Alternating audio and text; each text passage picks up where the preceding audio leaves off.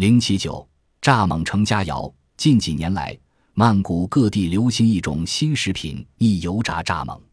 蚱蜢是一种害虫，为保护河道，将它食之落肚，可谓一举两得。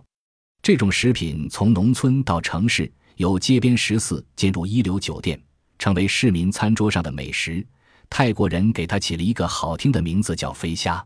食过油炸蚱蜢的人士对此美食均赞不绝口。